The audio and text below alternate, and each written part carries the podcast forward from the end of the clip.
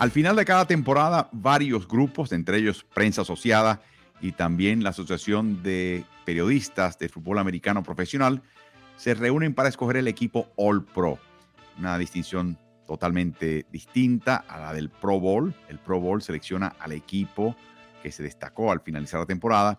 En este caso, el All Pro es el mejor jugador en su posición.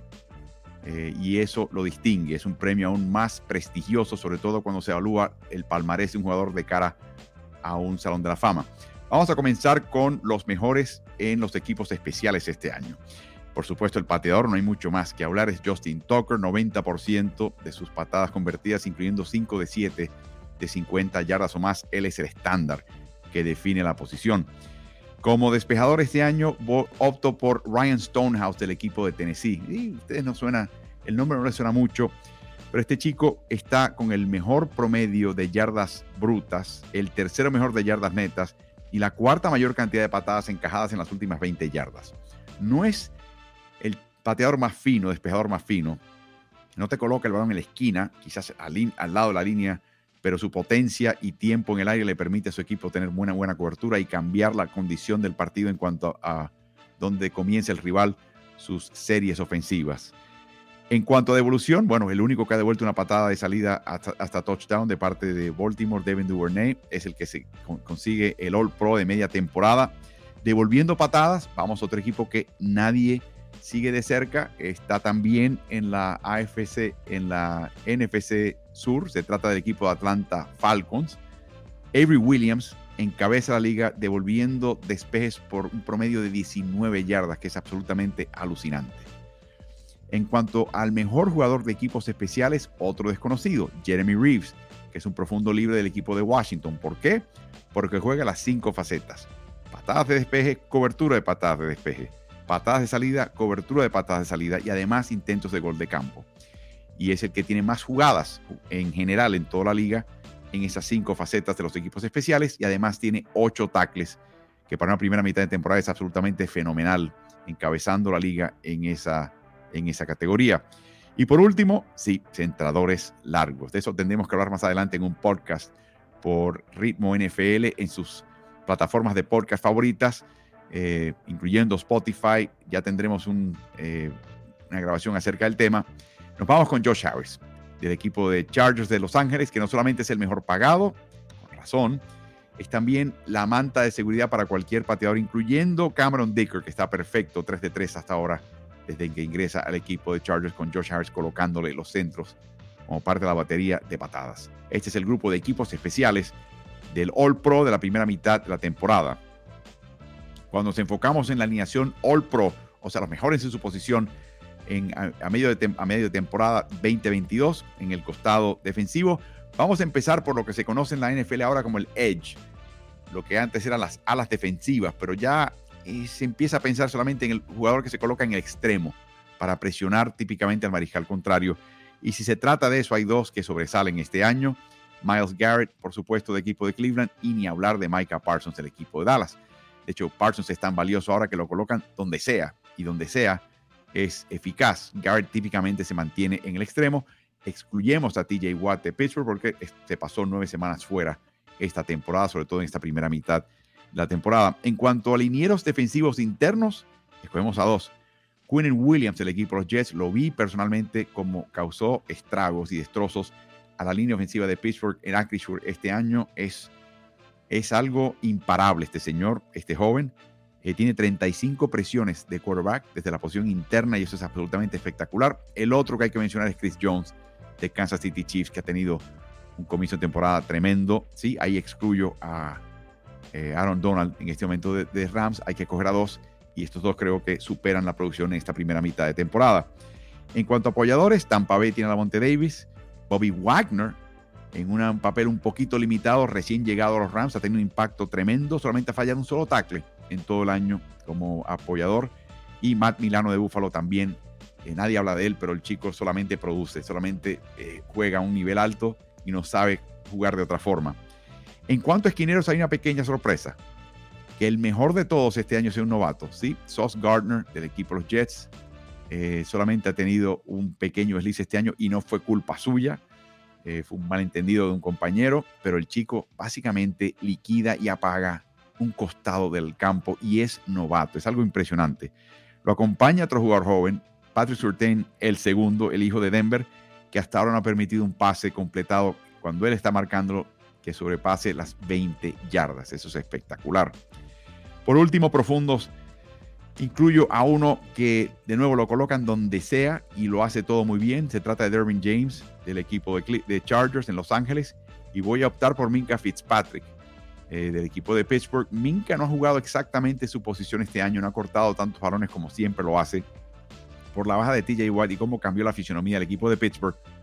Pero la verdad es que hizo de todo, eh, lo hizo todo muy bien y sin él ese equipo hubiera hecho más agua. De hecho, la defensiva de Pittsburgh, estadísticamente, particularmente contra los, acarreos, mejoró al salir TJ Watt que cuando estaba TJ Watt en el equipo. Así que es algo notable y Minka Fitzpatrick fue clave para que ese equipo lograse semejante hazaña frenando los acarreos contrarios.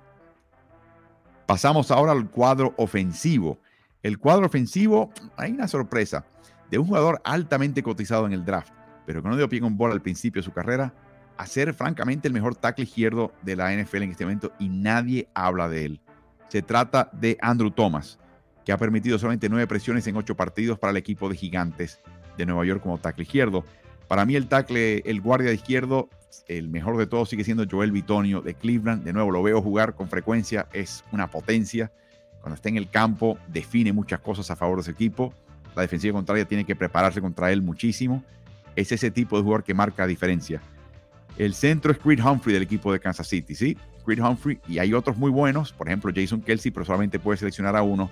Y Humphrey creo que se destaca este año, no ha permitido captura alguna desde la posición de centro este año en la NFL.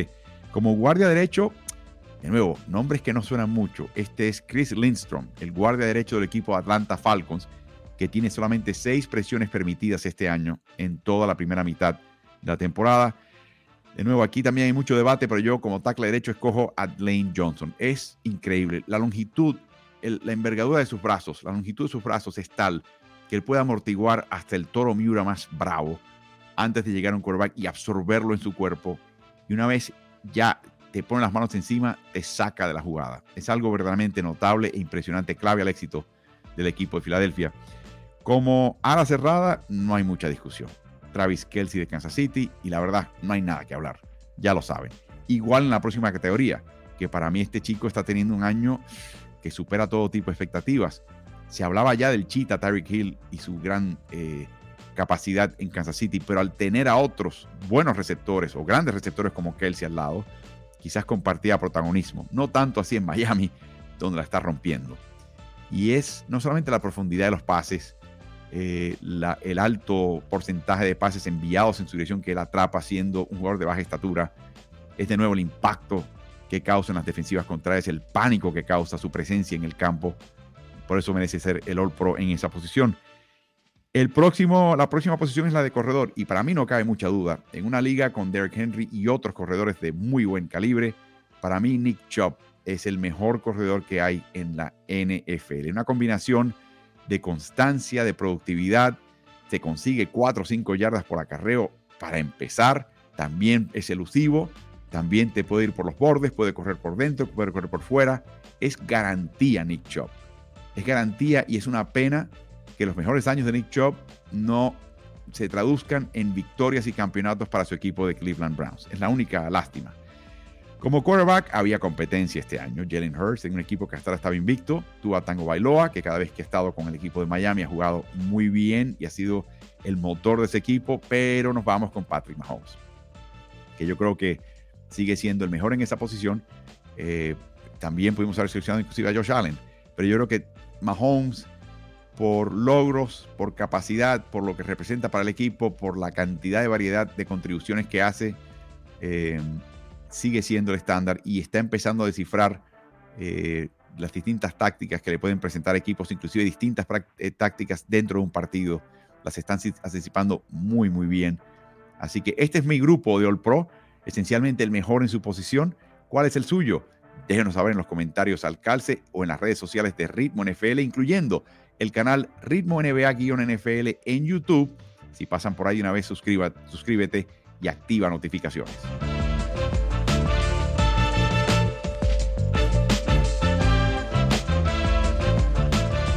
¿A dónde va a parar Odell Beckham Jr. y por qué? Bueno, es una muy buena pregunta. Él anticipa un retorno en noviembre. Recuerden algo interesante y es el hecho de que él jugó con los Rams y ganó ese campeonato, aunque no pudo terminar el Super Bowl, agravando una lesión de ligamento cruzado que ya había sufrido cuando estaba en Cleveland. O sea, este jugador tiene dos lesiones de rodilla, de ligamento rodilla en la misma rodilla de la cual se recupera. Por lo tanto, entre su edad y esa doble lesión en el mismo lugar, hay muchos equipos de NFL que están un poquito reacios a contratarlo.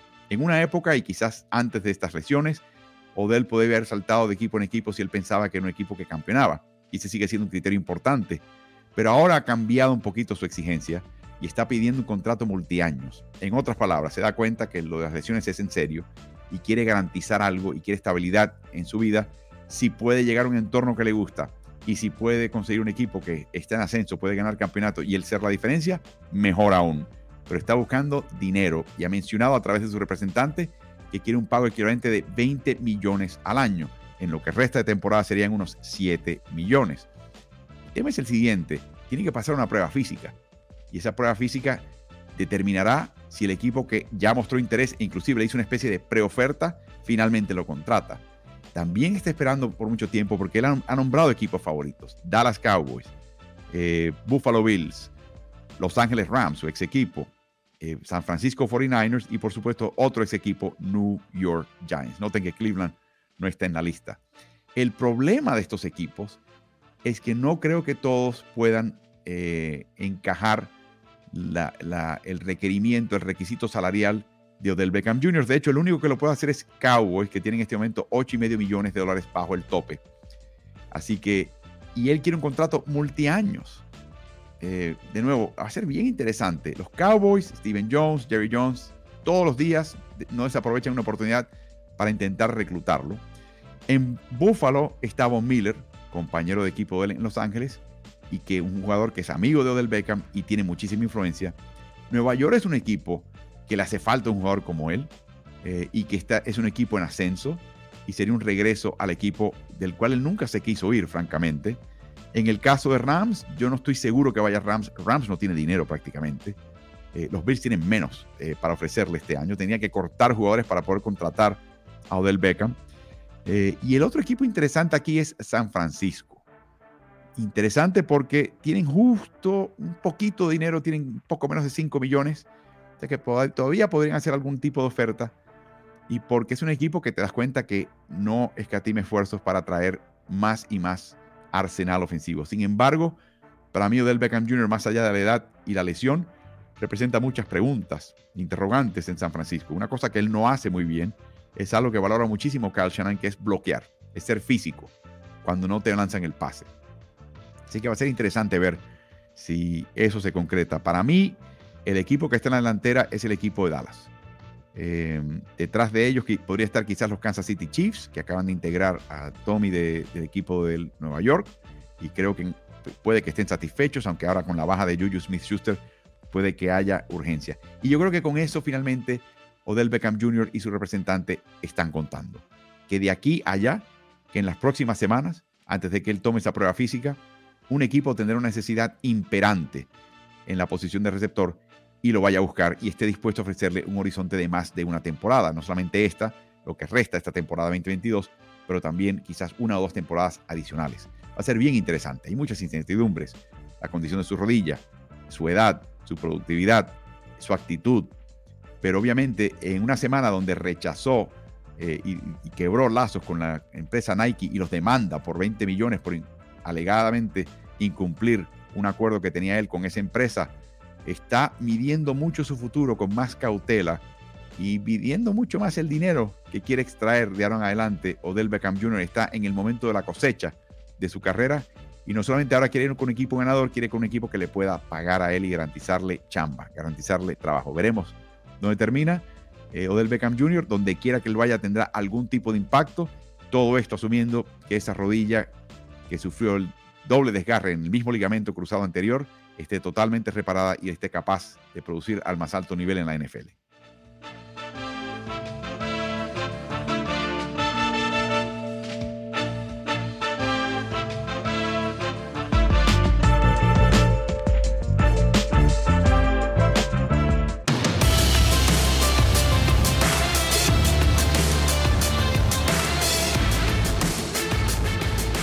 Si te gusta el contenido de nuestro podcast, te pido que te suscribas y nos des buenas calificaciones. Eso nos ayudará a su mejor difusión. Y corre la voz, porque Ritmo NFL es el nuevo canal multiplataforma digital de información y opinión de quien les habla Álvaro Martín. Lo puedes hallar en Twitter, Instagram, Facebook y YouTube. Búscanos siempre como Ritmo NFL. Hasta el próximo episodio.